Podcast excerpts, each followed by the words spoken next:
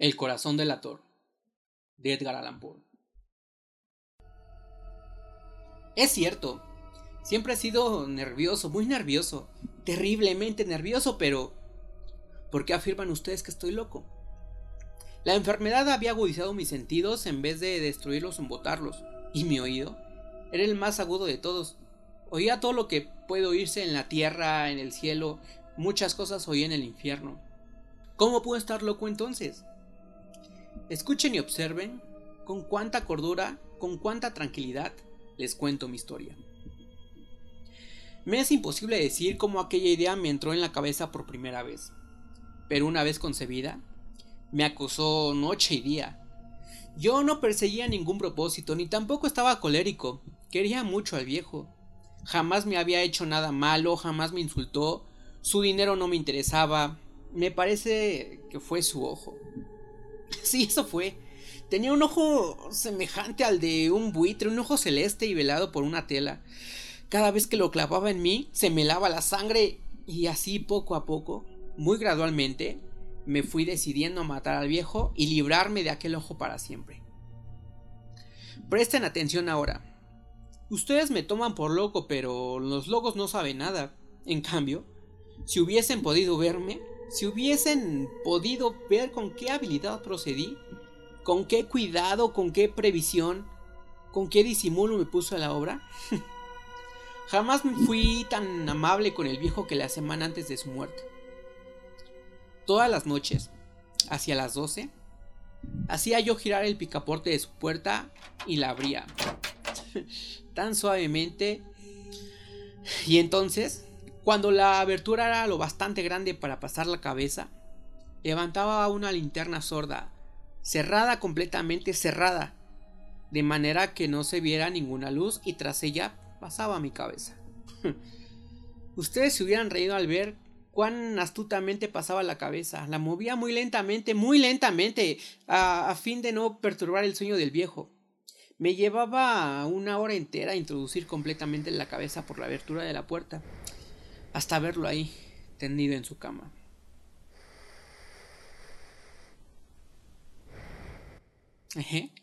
¿Es que un loco hubiera sido tan prudente como yo? Entonces, cuando tenía la cabeza completamente dentro del cuarto, abría la linterna cautelosamente, pero muy cautelosamente. Sí, cautelosamente iba abriendo la linterna sin que las bisagras crujieran. La iba abriendo lo suficientemente para que un solo rayo de luz cayera sobre el ojo de buitre. Esto lo hice durante siete largas noches, cada noche a las doce, pero siempre encontré el ojo cerrado. Y por eso me era imposible cumplir mi obra. Porque no era el viejo quien me irritaba, sino el mal de ojo.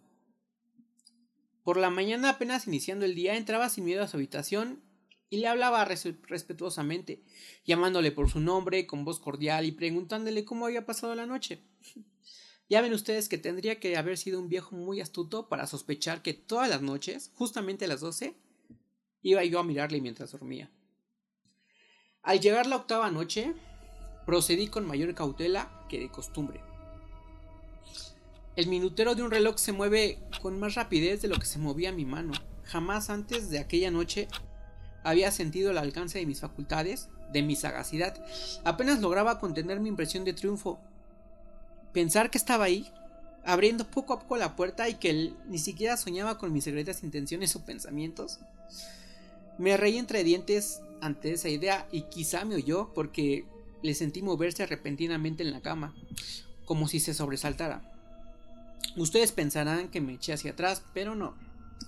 Su cuarto estaba tan negro como la brea el viejo cerraba completamente las persianas por miedo de los ladrones, y yo sabía que le era imposible distinguir la abertura de la puerta. Y seguí empujando, suavemente, muy suavemente. Había ya pasado la cabeza y me disponía a abrir la linterna cuando mi pulgar resbaló en el cierre metálico y el viejo enderezó en el lecho gritando ¿Quién está ahí? Permanecí inmóvil, sin decir palabra. Durante una hora entera no moví ni un solo músculo y en todo ese tiempo no oí que volviera a tenderse en la cama. Seguía sentado escuchando, tal como yo había hecho, noche tras noche.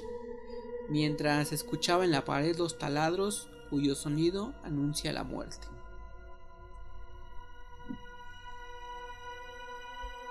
Oí de pronto un leve quejido, y supe que era el quejido que nace del terror. No expresaba dolor o pena, no, era el ahogado sonido que brota del fondo del alma cuando el espanto la sobrecoge. Bien conocía yo ese sonido. Muchas noches, justamente a las doce, cuando el mundo entero dormía, surgió de mi pecho, ahondando con mi espantoso eco los terrores que me enloquecían. Repito que lo conocía bien. Comprendí lo que estaba sintiendo el viejo y tuve lástima, aunque me reí en el fondo de mi corazón. Comprendí que había estado despierto desde el primer ruido cuando se movió en la cama. Había tratado de decirse que aquel ruido no era nada, pero sin conseguirlo pensaba. No es más que el viento en la chimenea o un grillo que chirrió una sola vez. se había tratado de darse ánimo con esas supersticiones, pero todo era en vano. Todo era en vano, porque la muerte se había aproximado a él, deslizándose furtiva y envolvía a su víctima. Y la fúnebre influencia de aquella sombra imperceptible era la que la movía a sentir, aunque no podía verla ni oírla pero hacía sentir la presencia de mi cabeza dentro de la habitación. Después de haber esperado un largo tiempo, con toda paciencia, sin oír que volviera a acostarse, resolví abrir una pequeña, una pequeñísima ranura en la linterna. Y así lo hice. No pueden imaginarse ustedes con qué cuidado, con qué inmenso cuidado lo hice. Hasta que un fino rayo de luz, semejante al hilo de la araña, brotó de la ranura y cayó de lleno sobre el ojo del buitre. Estaba abierto, abierto de par en par, y yo empecé a enfurecerme mientras lo miraba. Le vi con toda claridad, de un azul apagado y con aquella horrible tela que me helaba hasta el tuétano.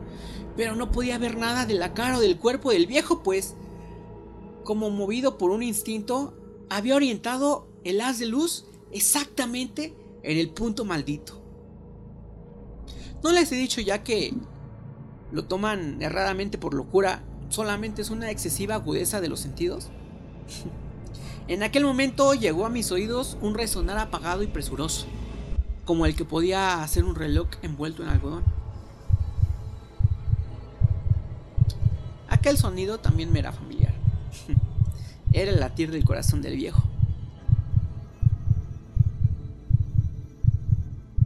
aumentó aún más mi furia, tal como el redoblar de un tambor estimula el coraje de un soldado, pero incluso entonces me contuve y seguía callado.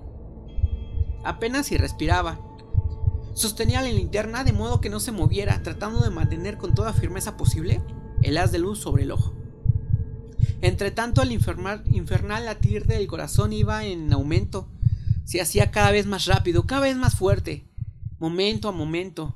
El espanto del viejo tenía que ser terrible. Cada vez más fuerte, más fuerte.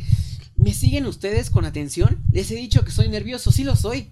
Y ahora a medianoche, en el terrible silencio de aquella antigua casa, un sonar tan extraño como aquel me llenó de un horror incontrolable. Sin embargo, me contuve todavía algunos minutos y permanecí inmóvil. Pero el latido crecía cada vez más fuerte, más fuerte, pareció que aquel corazón iba a estallar. Y una nueva ansiedad se apoderó de mí. Algún vecino puede escuchar aquel sonido. La hora del viejo había sonado. Lanzando un alarido, abrí del todo la linterna y me precipité en la habitación. El viejo clamó una vez, nada más que una vez. Me bastó un segundo para arrojarle al suelo y echarle encima el pesado colchón. Sonreí alegremente al ver lo fácil que me había resultado todo. Pero durante varios minutos el corazón siguió latiendo con un sonido ahogado. Claro que no me preocupaba, pues nadie podía escucharlo a través de las paredes. Cesó por fin el latir. El viejo había muerto. Levanté el colchón y examiné el cadáver. Sí, estaba muerto, completamente muerto. Apoyé la mano sobre el corazón y la mantuve así largo tiempo. No se sentía el menor latido. El viejo estaba bien muerto, y su ojo no volvería a molestarme. Si ustedes continúan tomándome por loco, dejarán de hacerlo cuando les describa las astutas precauciones que adopté para esconder el cadáver. La noche avanzaba mientras yo cumplía mi trabajo con rapidez, pero en silencio. Ante todo, descuarticé el cadáver, lo corté la cabeza, los brazos, las piernas, luego levanté tres planchas del piso de la habitación y escondí los restos en el hueco. Volví a colocar los tablones con mucha habilidad. Mucha habilidad que no hubiera podido advertir la menor diferencia. No había nada que lavar, ninguna mancha, ningún rastro de sangre. Yo era demasiado precavido para eso. Una cuba había recogido todo. Cuando hube terminado mi tarea eran las 4 de la madrugada pero seguía tan oscuro como a medianoche. En momentos en que se oían las campanas de la hora, golpearon la puerta de la calle. Acudí a abrir con toda tranquilidad, pues, ¿qué podía temer ahora?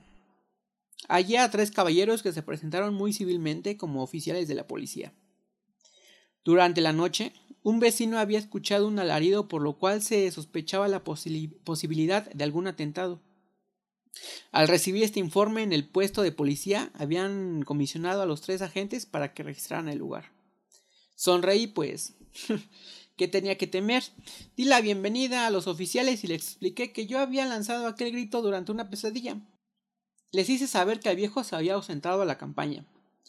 Llevé a los visitantes a recorrer la casa y los invité a que revisaran, mm, que revisaran bien Finalmente acabé conduciéndolos a la habitación del muerto. Les mostré sus caudales intactos y como cada cosa se hallaba en su lugar. En el entusiasmo de mis confidencias traje sillas de la habitación y le pedí a los tres caballeros que descansaran ahí de su fatiga, mientras yo mismo, con la audacia de mi perfecto triunfo, colocaba mi silla en el exacto punto bajo el cual reposaba el cadáver de mi víctima. Los oficiales se sentían satisfechos, mis modales lo habían, los habían convencido. Por mi parte me hallaba perfectamente cómodo. Hablábamos de cosas comunes, mientras les contestaba con animación. Mas al cabo de un rato, empecé a notar que me ponía pálido y deseé que se marcharan. Me dolía la cabeza y creí percibir un zumbido en los oídos, pero los policías continuaban sentados y charlando. El zumbido se hizo más intenso y seguía resonando. Era cada vez más intenso.